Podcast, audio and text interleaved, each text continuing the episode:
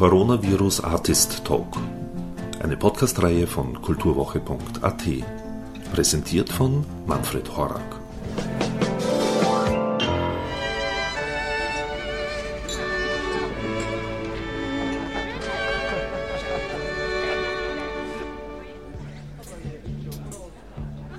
Alle Menschen werden Brüder.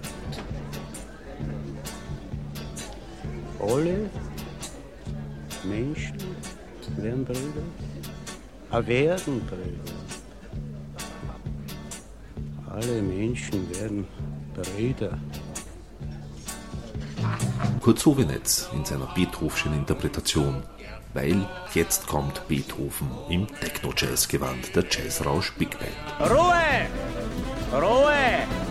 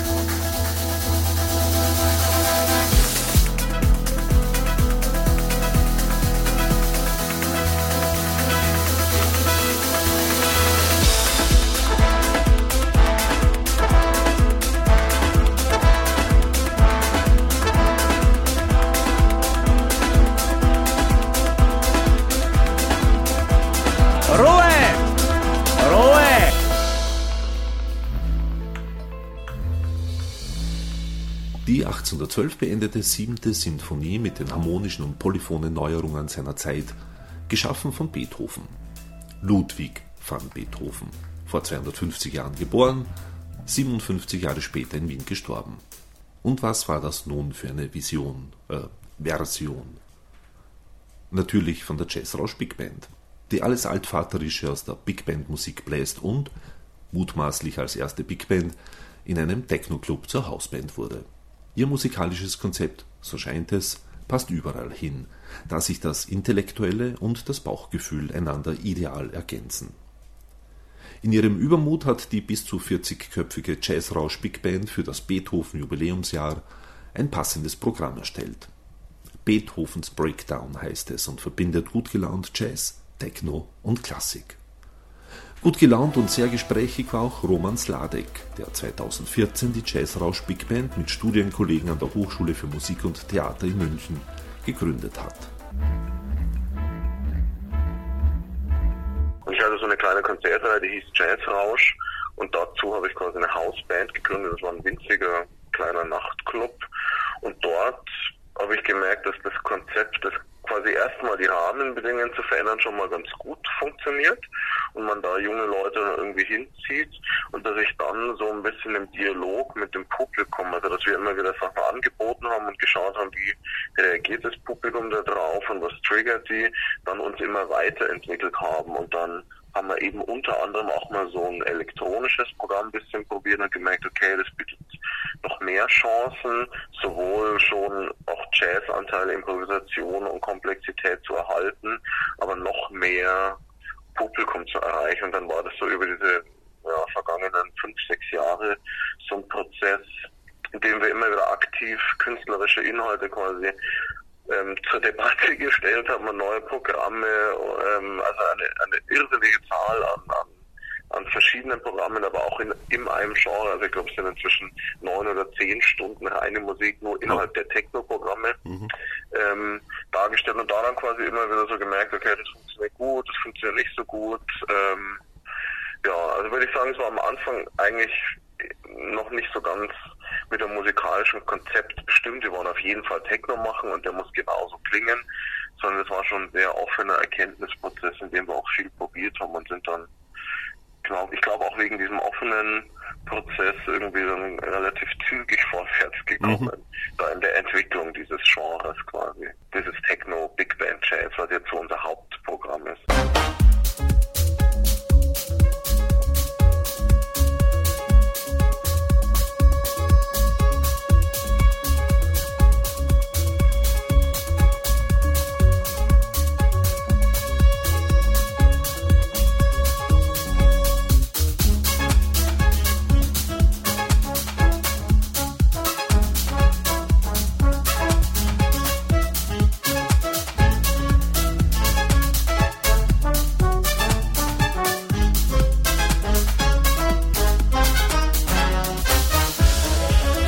Aber ursprünglich war es eigentlich eher ein, ein Live-Konzept sozusagen, die Jazzrausch Big Absolut. Band. Ja.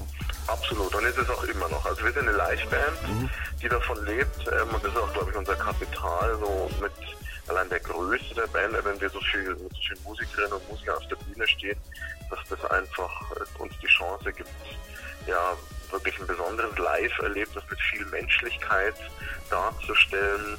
Und es ist eher eine große Herausforderung, wie man das auf CD bringt. Und das ist eine Herausforderung, mit der wir uns auch ständig noch beschäftigen. Ähm, weil auf CD würde ich sagen, ist es eher Jazzmusik, die wir darstellen, die halt elektronische Anteile hat, als jetzt wirklich authentische, technoide, synthetische Ja. Musik. Ähm, genau, also wir sind auf jeden Fall eine Live-Musik, äh, Live-Band immer noch. Also würde ich sagen, wirklich relativ akustisch und, und traditionell. Und dann ist der Techno-Club, weiß ich nicht, 70 Prozent voll mit Menschen über 60, was sonst nicht der Fall ist. Und, aber Leute, die, weiß ich nicht, jetzt 60, 70 waren, die waren in ihrer Jugend, würde ich sagen, vielleicht noch viel wilder und energiegeladener, als, als wir es vielleicht heute sind, kommt mir so vor. Also nur weil die jetzt älter sind, heißt ja nicht, dass das nicht in denen drinsteckt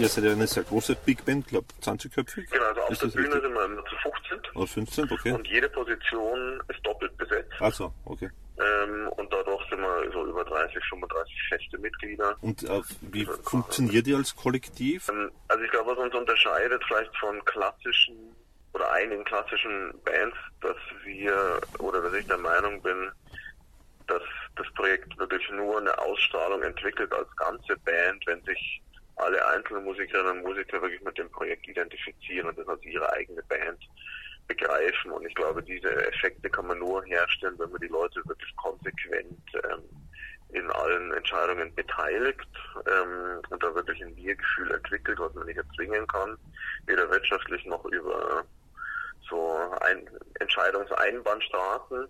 Deswegen versuche ich schon immer alle zu beteiligen, damit wir wirklich dieses, obwohl wir so groß sind, ähm, ja nicht nur so eine vielleicht Standard Mucker Big Band sind, wo sich jeder einsetzt und irgendwas spielt und nachher wieder geht, sondern dass es wirklich ein Bandgefühl ist, was man sonst vielleicht eher nur von kleineren Bands kennt. Ähm, und es gibt auch Momente, wo es wichtig ist, dass einer sagt, okay, jetzt machen wir es so und jetzt entscheiden wir sich, übernehmen die Verantwortung. Und dann Momente, wo das nicht funktioniert, sondern wo sich alle beteiligen. Und das ist ein, ein Konstrukt, was ständig pendelt. Sagt, wie wir es machen, dann bin das da meistens ich. Und es gibt aber genauso viele Situationen, wo wir es gemeinschaftlich entscheiden. Deswegen, genau, also das ist eine Situation, die immer so ein bisschen hin her war, aber zwischen wirklich ganz offenem Kollektiv und schon so einer geführten Band, wo einer das entscheidet. Und künstlerisch ist es so, dass der Leonhard das meiste komponiert und dann die Kompositionen quasi einbringt und die Band feedbackt das dann automatisch dadurch, wie wir die Musik zum Klingen bringen, wie sich das anfühlt, wie wir darauf reagieren. Und dann ist aber für mich auch wichtig, immer das Publikum mit einzubeziehen. Ähm, und da zu schauen, wie funktioniert die Musik, die wir spielen, auch aufs Publikum und wie reagiert die da drauf und dass wir diese Erkenntnisse ständig wieder neu einbauen und die Musik immer, immer weiterentwickeln. Also nicht, dass wir eine Jukebox werden und schauen, okay, das finden die Leute gut, das spielen wir und das finden wir nicht gut, spielen wir nicht, sondern sehr differenziert zu schauen, was welche Wirkung halt erzeugt. Ja. Und deswegen würde ich sagen, ist quasi das Publikum hat schon auch einen sehr großen Anteil bei uns darauf, wie wir sind und was wir machen, weil ich da das Feedback eben sehr ernst nehme und versuche immer abzudaten und einzubauen. Aber das Publikum bricht ja jetzt derzeit leider ja, weg sozusagen aus, aus bekannten Gründen des Coronavirus. Ist ja für eine Liveband, muss das ja derzeit überhaupt ein Desaster sein? Wie, wie habt ihr da eine digitale Strategie jetzt auch irgendwie im, im Hinterkopf oder so? Also dass ihr zum Beispiel Digitalkonzerte geben werdet oder wartet ihr einfach ab, bis das wieder vor, vorüber ist? Wir sind auf jeden Fall stark davon betroffen, weil genau, wir sind, glaube ich, mit so 120, 100, 120 Konzerten im Jahr ja. wahrscheinlich eine der am häufigst spielenden Big Bands, die es auf der ganzen Welt gibt. Also das zeigt auch unser Fokus liegt zu 100 Prozent auf Konzerten. Ja. Ähm, und dadurch sind wir auch ganz wesentlich davon betroffen, also dass uns Shows ähm, ganz große Konzerte wie in der Philharmonie ähm, in Berlin ausverkauft, abgesagt werden und verschoben, aber auch kleine Clubkonzerte wie in der Unterfahrt betroffen sind, also dass wir mit allen Konzerten durch die Bank betroffen sind, jetzt mal erst auf nicht absehbare Zeit. Mhm. Ähm, wie wir mit diesem Stress wirtschaftlich, der dadurch entsteht, umgehen. Hm, also als ich will mal sagen, als, als Big Band sind wir auch ohne Corona ständig diesem wirtschaftlichen Stress ausgesetzt. Wie finanzieren wir das Ganze? Wie schaffen wir das? Und da habe ich mich über die letzten fünf, sechs Jahre ohnehin quasi dazu bewegt, ähm, ein Wirtschaftskonstrukt zu entwickeln, was immer über mehrere Monate hinweg Phasen ausgleicht, wo wir weniger einnehmen und wo wir mehr einnehmen ähm, und das quasi immer umgelegt wird auf die einzelnen Konzerte. Also dass wir ein Konstrukt sind, was wirtschaftlich eh so Schwankungen aushalten können muss. Und das merke ich auch jetzt, dass uns das erstmal äh, für, nicht, ein, zwei Monate auch weiter tragen wird, wenn die Konzerte wegfallen. Ähm, der Stress wird natürlich immer höher, wenn es jetzt, äh, wenn das mehr Konzerte betrifft. Also dann geht es schnell in die zigtausend Euro, mhm. die unseren Ausfällen ähm, entstehen. Da wird man dann sehen, was passiert, wenn die drei Monate alle wegfallen. Aber grundsätzlich würde ich sagen, also ist es, ein, ist, ein, ist es eine große Einbuße für uns und auch eine Katastrophe, würde ich sagen, als Band. Aber nachdem wir das grundsätzlich trainiert haben, quasi schwere Zeiten zu überstehen, weil wir das als Big Band ohnehin können, bis mhm. auch ohne ähm, Coronavirus, trifft uns das jetzt nicht sofort in den ersten ein, zwei Monaten Kapital. Sondern da, glaube ich, haben wir noch Reserven, die ich ohnehin eben immer aufbaue, um puffern zu können. Aber die werden irgendwann versiegen natürlich. Mhm. Ähm, und dann wird man sehen, was man macht. Ja, da bin ich mal gespannt, was ähm, was so von der öffentlichen Hand an Unterstützung kommen kann.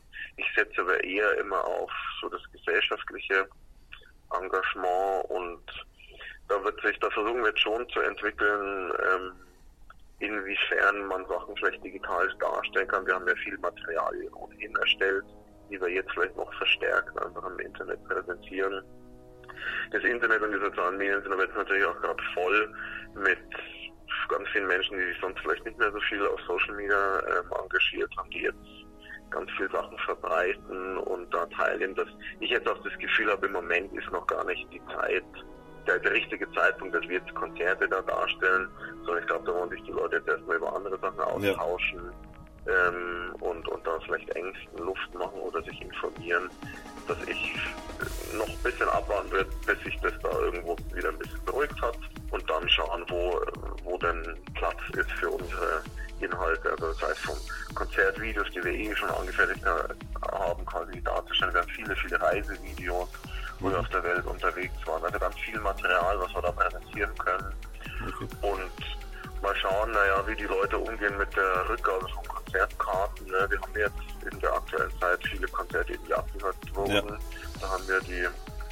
Fans die Möglichkeit zu sagen, okay, Konzert kann ich vielleicht jetzt nicht besuchen wegen dem Virus, aber ich verlange meine Karte nicht zurück. Das unterstützt mich natürlich am mhm. meisten.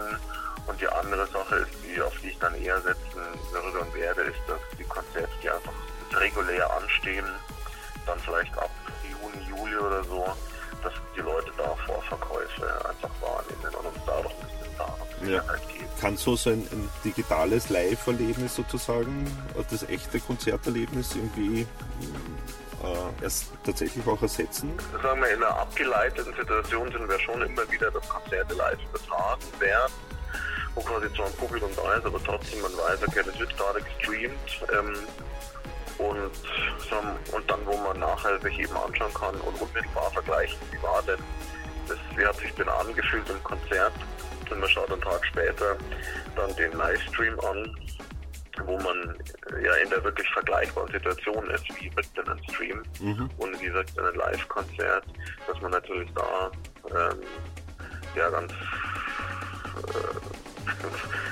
direkt feststellen kann, dass das nicht dasselbe ist und dass diese menschliche Komponente, dass man sich wirklich begegnet, dass man Stimmungen aufnehmen kann, gerade irgendwo dieses schnelle, intuitive Lesen von Menschen, wie, das Publikum reagiert, wie die Musik reagieren, dass das ja eine Sache ist, dass das Publikum ständig die Band spiegelt und umgedreht, also dass das gerade bei uns ein, ein zentraler Faktor ist, wie wir mit dem Publikum, das Publikum mit uns umgeht, was wir eben wirklich wahrhaftig erleben und sehen müssen, ähm, zu einer Konzertdynamik führt, die dann ganz besonders ist. Und ich glaube, diese Kommunikation zwischen Publikum und Künstler ähm, findet in diesen Livestream-Sachen ja nicht statt, weil es eine Einbahnstraße ist und Ja. so Inhalt beendet und der Empfänger dann das damit so macht, wie es halt macht und man das auch gar nicht so sieht und das entspricht quasi meiner grundsätzlichen Auffassung, dass das eine Sache ist, die ich mit der dann noch besser machen will, ist dieses Publikum so zu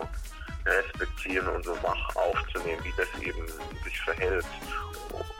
Schon noch mit einer ganz bewussten und, und selbstbewussten künstlerischen Auffassung, die ich da darstelle, aber dass das, was ich da darstelle, schon sehr Respekt vor dem Publikum gegenüber tue und eben das im Wesentlichen dass ich das aufnehme, wie reagiert und das ist in diesen Livestream also einfach überhaupt nicht möglich.